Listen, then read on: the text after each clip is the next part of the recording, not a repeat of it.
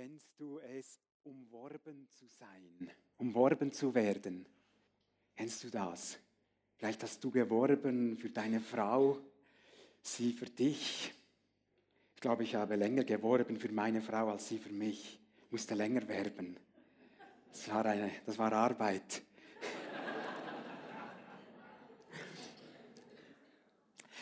Es ist schön, umworben zu werden, gefragt zu sein, nicht wahr? Heute Morgen hat Gott weitergefahren, uns zu umwerben. Wenn du denkst, du, du wirst nicht umworben, du bist nicht gefragt, stimmt das nicht. Heute Morgen haben wir es einige Male gehört, neu gehört. Gott wirbt um uns. Gott wirbt um die Menschen. Und gell, wenn wir so singen von zu Hause ankommen, beim Vater ankommen, manchmal klingt das vielleicht auf eine Art fast ein bisschen kitschig. Aber es ist das Größte, wenn man weiß, wo man zu Hause ist, wenn man angekommen ist beim Vater.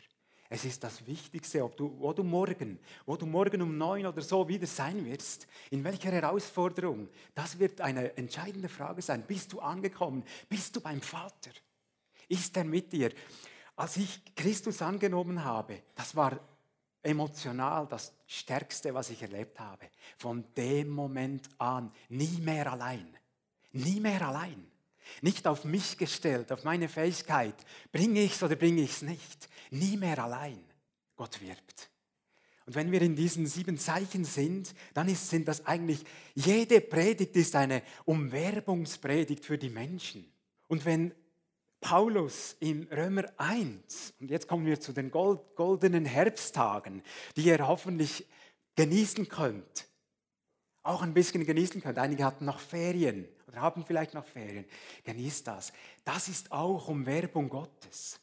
Paulus schrieb im, im äh, Römer 1, wie stark Gott auch dadurch wirbt. Das heißt dort im 21. Vers, einem 20.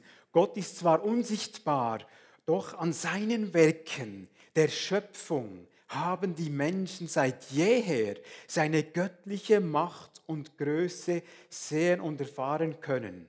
Sie haben also keine Entschuldigung. Sie sind in, der, in die Herausforderung gestellt. Was machen wir, wenn wir jetzt das sehen? Ich habe kürzlich mit dem Nachbarn unten auf dem Balkon gesprochen. Ich habe geschwärmt von einer Bergtour. Er hat geschwärmt von einer TÜV-Tour. Das ist sicher auch wunderschön. Er war im Jura, in diesen Juraweiden. Und dann sage ich dann jeweils, wir haben schon einen guten Schöpfer, gell? Denn wenn man den noch nicht kennt, wo geht man hin mit, diesem, dieser Freude? Woher nimmt man sie? Und da sagt Paulus, das soll uns zum Schöpfer führen. Keine Entschuldigung. Wer die Schweiz kennt, hat keine Entschuldigung, dass er Gott nicht kennt. Oder andere schöne Orte. Und dann, wenn wir wachsen dürfen in, diesem, in der, dieser Sicherheit, dann kommt das zum Zug, was Maria an diesem Hochzeitsfest zu Kanne gesagt hat. Was er euch da sagt, das tut. Wenn wir darin wachsen, wagen wir zu tun, was er sagt, was wir im Herz zu spüren glauben, dann tun wir es. Das ist natürlich das Ziel. Das ist eine neue, nächste Stufe. So, ich möchte einsteigen in den heutigen Text, in das heutige Zeichen. Ihr seht, diese Art Bilder funktionieren. Da war ich froh. Titel geheilt oder im Zeichengeber das Leben finden. Wir lesen den Text Johannes 4, die Geschichte dort ab Vers 46. Jesus kam wieder nach Kana in Galiläa, wo er das Wasser in Wein verwandelt hatte. In Kapharnaum lebte ein königlicher Beamter, dessen Sohn war krank. Als er hörte, dass Jesus von Judäa nach Galiläa gekommen war, suchte er ihn auf und bat ihn herabzukommen und seinen Sohn zu heilen, denn er lag im Sterben. Da sagte Jesus zu ihm, wenn ihr nicht Zeichen und Wunder seht, glaubt ihr nicht. Der Beamte bat ihn, Herr, komm herab, ehe mein Kind stirbt. Jesus erwiderte ihm, geh, dein Sohn lebt. Der Mann glaubte dem Wort, das Jesus zu ihm gesagt hatte, und machte sich auf den Weg. Noch während er unterwegs war, kamen ihm seine Diener entgegen und sagten, dein Junge lebt. Da fragte, da fragte er sie genau nach der Stunde, in der die Besserung eingetreten war. Sie antworteten, gestern in der siebten Stunde ist das Fieber von ihm gewichen. Da erkannte der Vater, dass es genau zu der Stunde war, als Jesus zu ihm gesagt hatte, dein Sohn lebt. Und er wurde gläubig mit seinem ganzen Haus. So tat Jesus sein zweites Zeichen, und zwar nachdem er von Judäa nach Galiläa gekommen war. Möchte zuerst zu dem etwas sagen. Menschliche Nöte sind oft Gottes Chancen.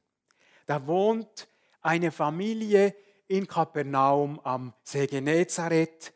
Der Vater hier dargestellt, ein Beamter, ein würdiger Beamter. Er darf Verwaltungsbeamter sein von König Antipas.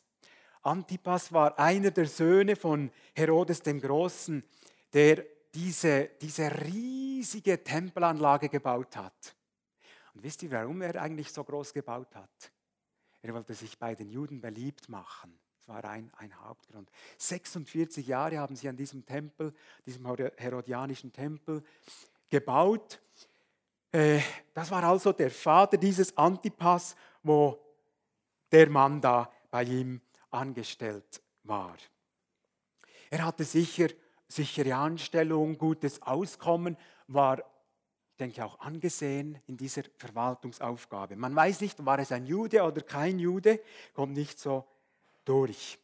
Und dieser Mann eines Tages, als er aufsteht, merkt er, mein Sohn hier dargestellt, wir haben da wieder Dekoration hier, mein Sohn, er mag nicht aufstehen, er hat Fieber. Und er bespricht sich mit seiner Frau, die Medizin damals war schon erstaunlich fortschrittlich. Es gab Ärzte, wir wissen es von Lukas, dem Arzt, es gab Medikamente, es gab äh, eine Heilungswissenschaft seit vier Jahrhunderten damals schon. Und so werden die Medikamente gehabt haben, diese Familie, und haben Medikamente gegeben für diesen Sohn und gehofft, dass es nicht die Ruhr ist. Eine Fieberkrankheit, die mit dem, einem entzündeten Dickdarm zu tun hat und ansteckend ist und sehr gefährlich ist. Hoffentlich ist es nicht die Ruhr. Ja, und ähm, sie haben Medikamente gegeben, es half nichts. Es ging weiter, das Fieber blieb oben, die Hitze blieb oben, die Augen wurden starr, der das, der, der Blick wurde apathisch von diesem Kind, es kam nicht mehr herunter, das Fieber. Essig wickeln nützte nichts und was wir alles so kennen, nichts nützte etwas. Und die Familie, die Eltern machten sich große Sorgen. Stirb, stirbt unser Kind? Stirbt es? Wer Kinder hat, weiß, wenn, wenn sie leiden, auch wegen anderen Dingen, es ist immer schmerzhaft für die Eltern. Wenn sie zum Beispiel in der Schule nicht dazugehören, wenn sie es nicht schaffen hinein oder wenn sie nicht, nicht in die Schule wollen. Jeden Morgen eine Riesensache.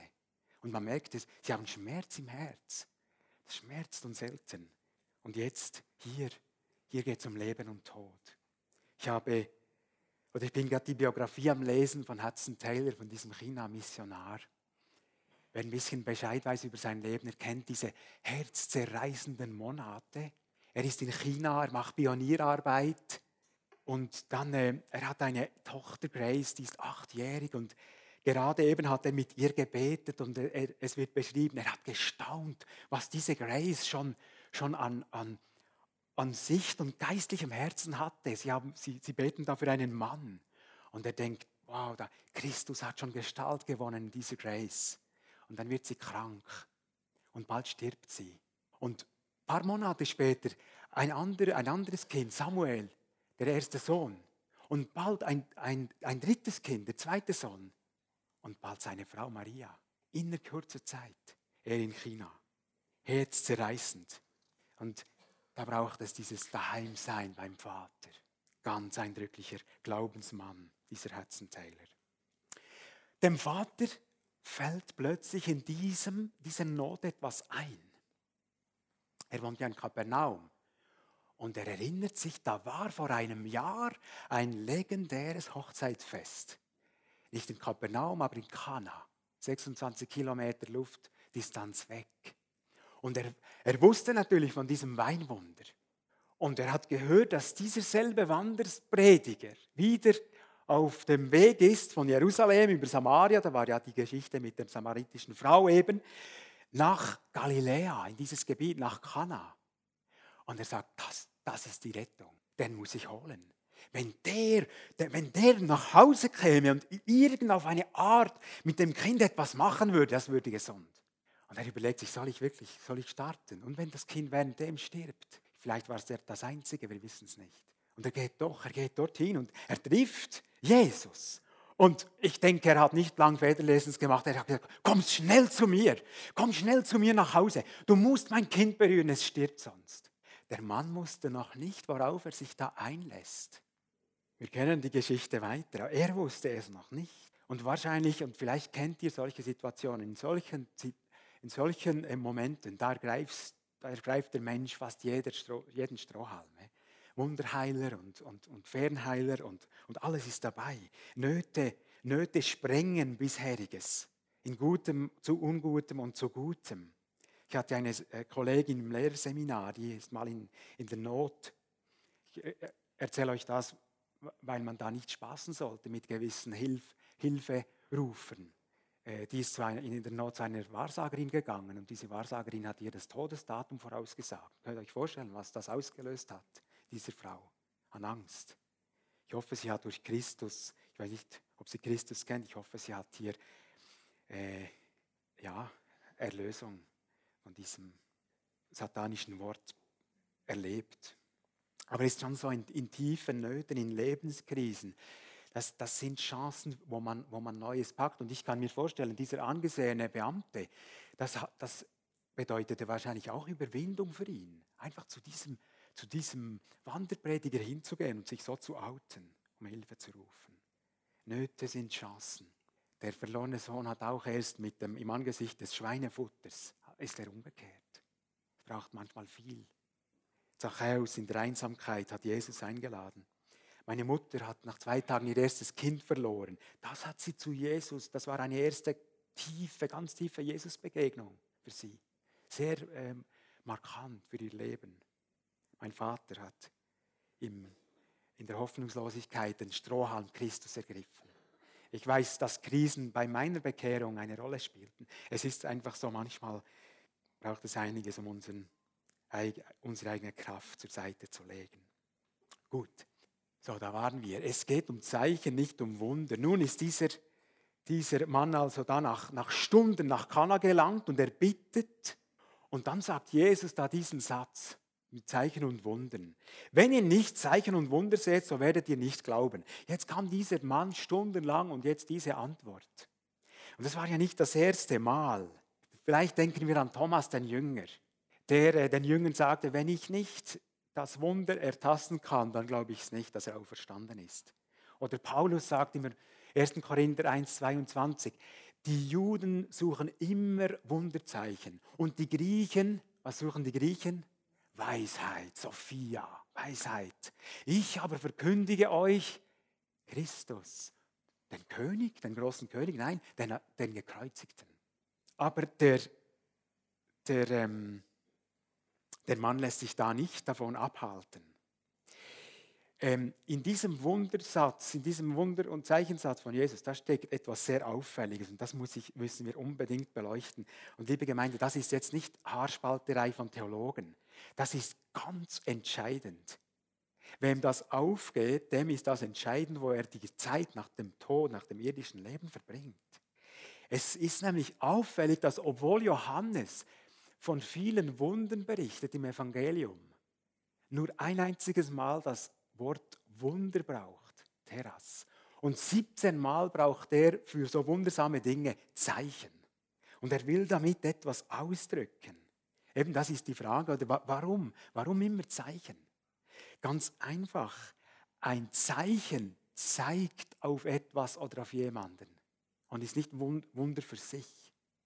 Das Wort hier, Zeichen, das da 17 Mal kommt, meint Fingerzeig auf etwas Größeres. Ein Kennzeichen für etwas. Ich habe hier noch etwas in den Sack gesteckt.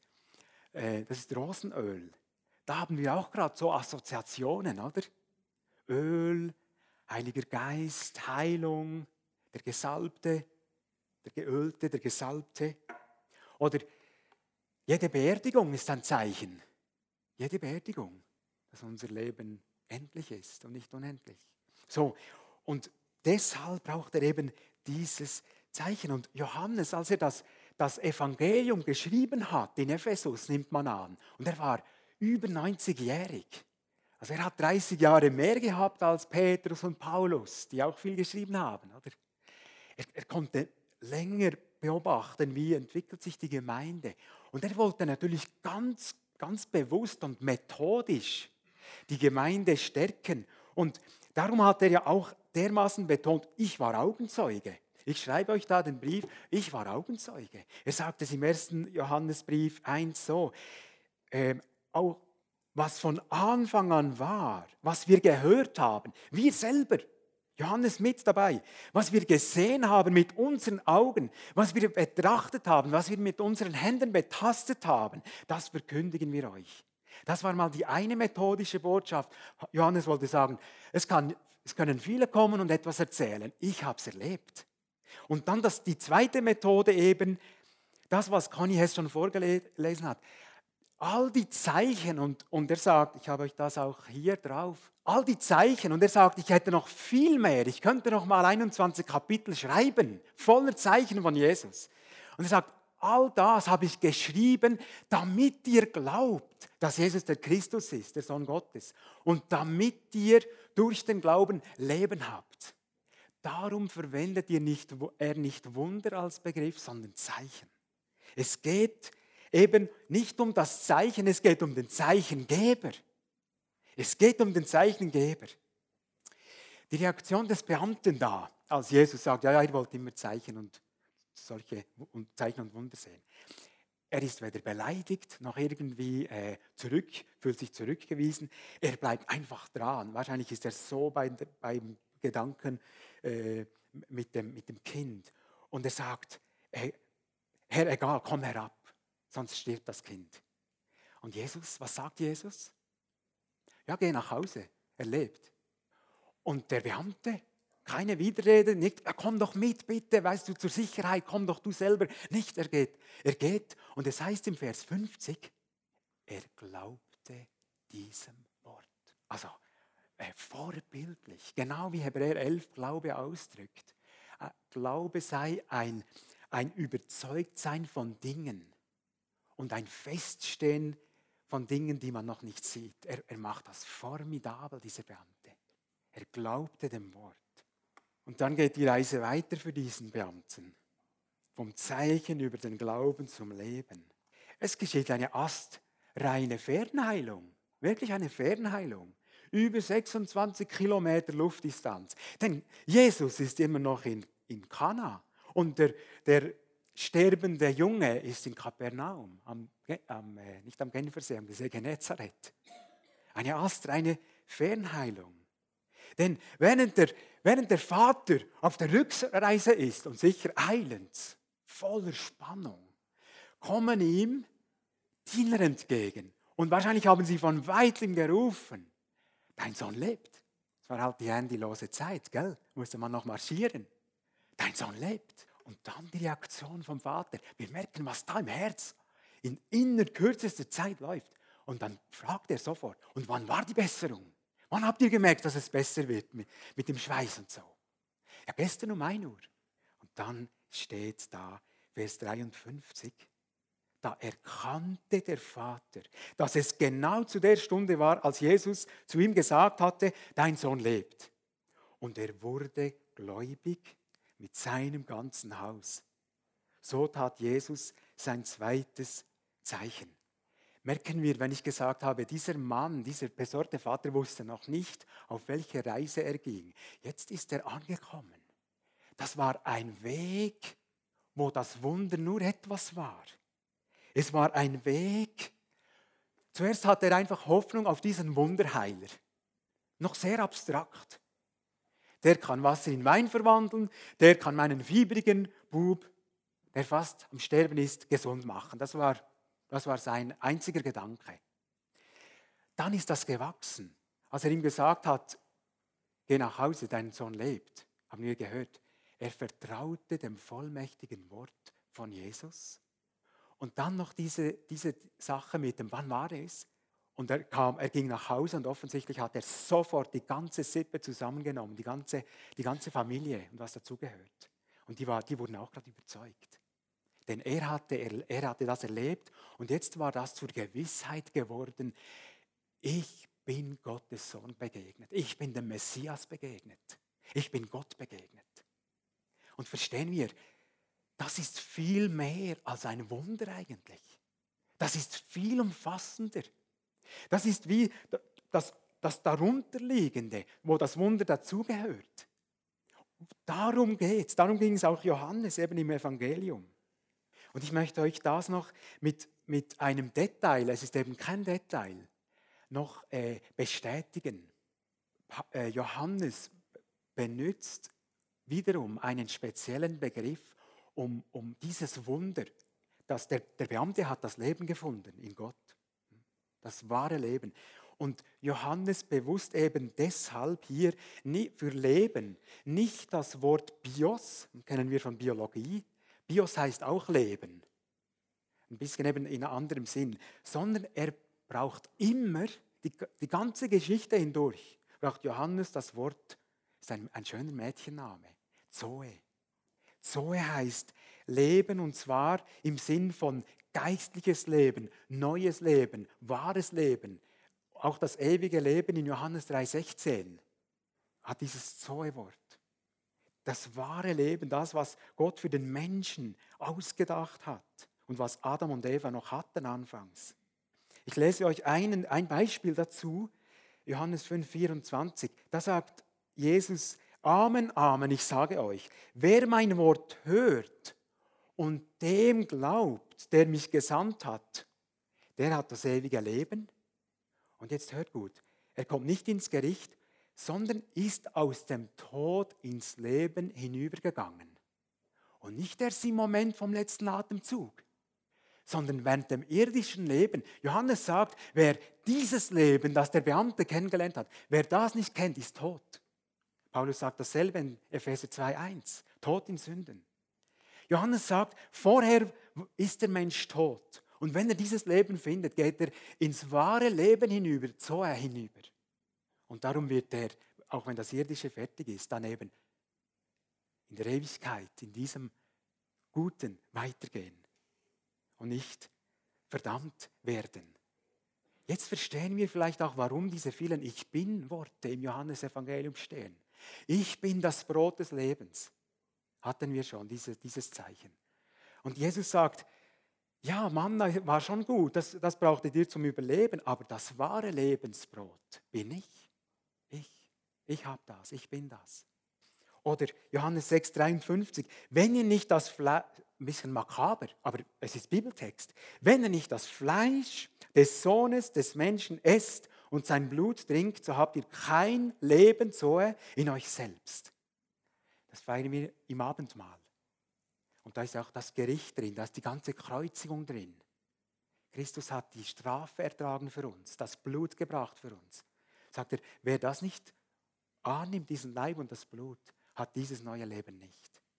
Johannes 6,63. Meine Worte sind Geist und Zoe, Leben. Johannes 10,10. 10. Ich aber bin gekommen, ihnen Leben, Zoe in Fülle zu geben. Johannes 11,25. Das lesen wir immer am Grab, an den Gräbern. Ich bin die Auferstehung und das Leben. Wer an mich glaubt, wird leben, auch wenn er physisch stirbt. Denn und jeder, der lebt und an mich glaubt, wird auf ewig nicht sterben. Glaubst du das? schreibt Johannes dann am Schluss. Oder Jesus sagt das. Glaubst du das? An den Gräbern ist das manchmal noch eine viel ernstere Frage. Johannes 14,6, uns vielen von uns bekannt. Ich bin der Weg, die Wahrheit und Zoe, das Leben, das wahre Leben. Es gibt kein wahres Leben außer durch mich. Es gibt keinen Weg ins Vaterhaus außer durch mich. Ich bin der Weinstock, ihr seid die Reben. Dort kommt nicht dieses Wort so hervor, aber das Prinzip ist genau dasselbe. Wer nicht an mir bleibt, wird verdorren und verbrannt. Es macht keinen Sinn. Und zum Schluss noch das. Jesus hat einmal gesagt, Jünger, jetzt hauche ich euch an. Er hat sie angehaucht und gesagt, empfangt den Heiligen Geist. Das war wie ein Bild, eben auch ein Zeichen, das war wie ein Bild, wie es die ersten Menschen bekamen. Wie war das, als sie gebildet wurden? heißt es, er hauchte ihnen Odem in die Nase und dann entstand ein lebendiges Wesen. Und durch den Sündenfall ging das kaputt und Christus gibt wahres Leben zurück. Nur Christus. Schaut, liebe Gemeinde, liebe Besucher, ich war neu bewegt. Welch krassen Unterschied. Wer das Leben in Christus nicht findet, es ist wie wenn eine Raupe nie ausschlüpft, zum Schmetterling wird. Es ist wie wenn ein Adler immer am Boden bleibt und nie fliegt. Und ich habe gedacht, äh, vielleicht kennt die DDR-Zeit noch, da gab es ja fast nur eine Autosorte, Trabis. So kleine, langsame Tuckerautos. Und da gab es wahrscheinlich auch Leute, die haben gedacht, Autos sind einfach Trabis, es gibt nur Trabis. Aber dass es noch Ferraris gibt und Porsche und Audi. Aha. Wer Jesus nicht kennt, hat das Leben nicht. Das Wort sagt's. Und was ist das größte Zeichen, was Jesus getan hat, um das zu beglaubigen, liebe Gemeinde?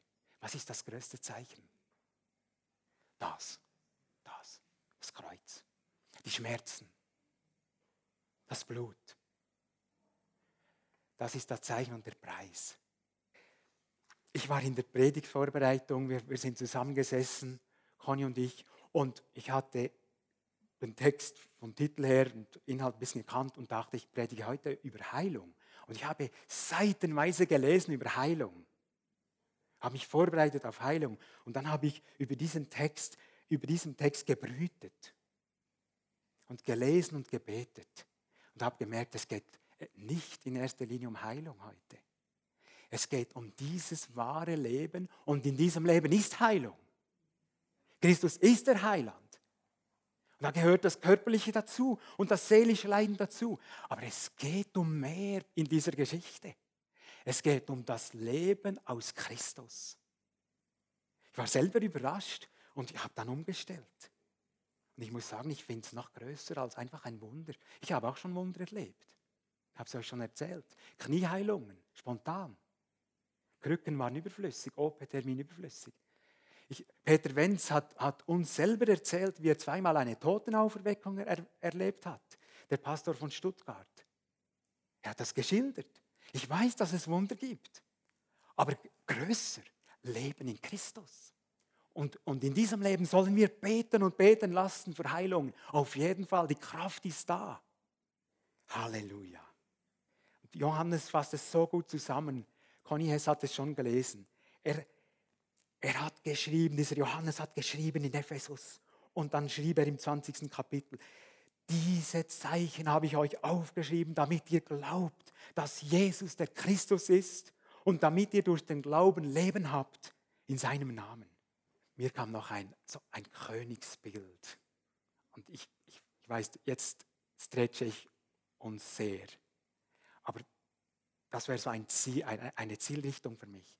Das Königsbild von dem, was ich meine. Dass das Leben in Christus größer ist als ein Wunder. Was haben die drei Freunde, als sie in den Feuerofen sollten, die drei Freunde von Daniel, was haben die zum König gesagt? In Daniel 3. Sie haben gesagt, siehe, unser König, den wir verehren, die hatten eben auch Leben aus dem König. Unser König, den wir verehren, kann uns erretten aus dem glühenden Ofen und aus der Hand des Königs oder auch nicht. Vielleicht tut er es nicht. Aber das Standbild des anderen Königs beten wir nie an. Versteht ihr? Die haben das Leben in Gott über das Wunder, über das Wunder ihrer Rettung im Feuerofen gestellt ungeheuer. Aber das wollte Johannes sagen. Und der Junge wurde doch gerettet, gesund. Aber es geht um Leben in Jesus.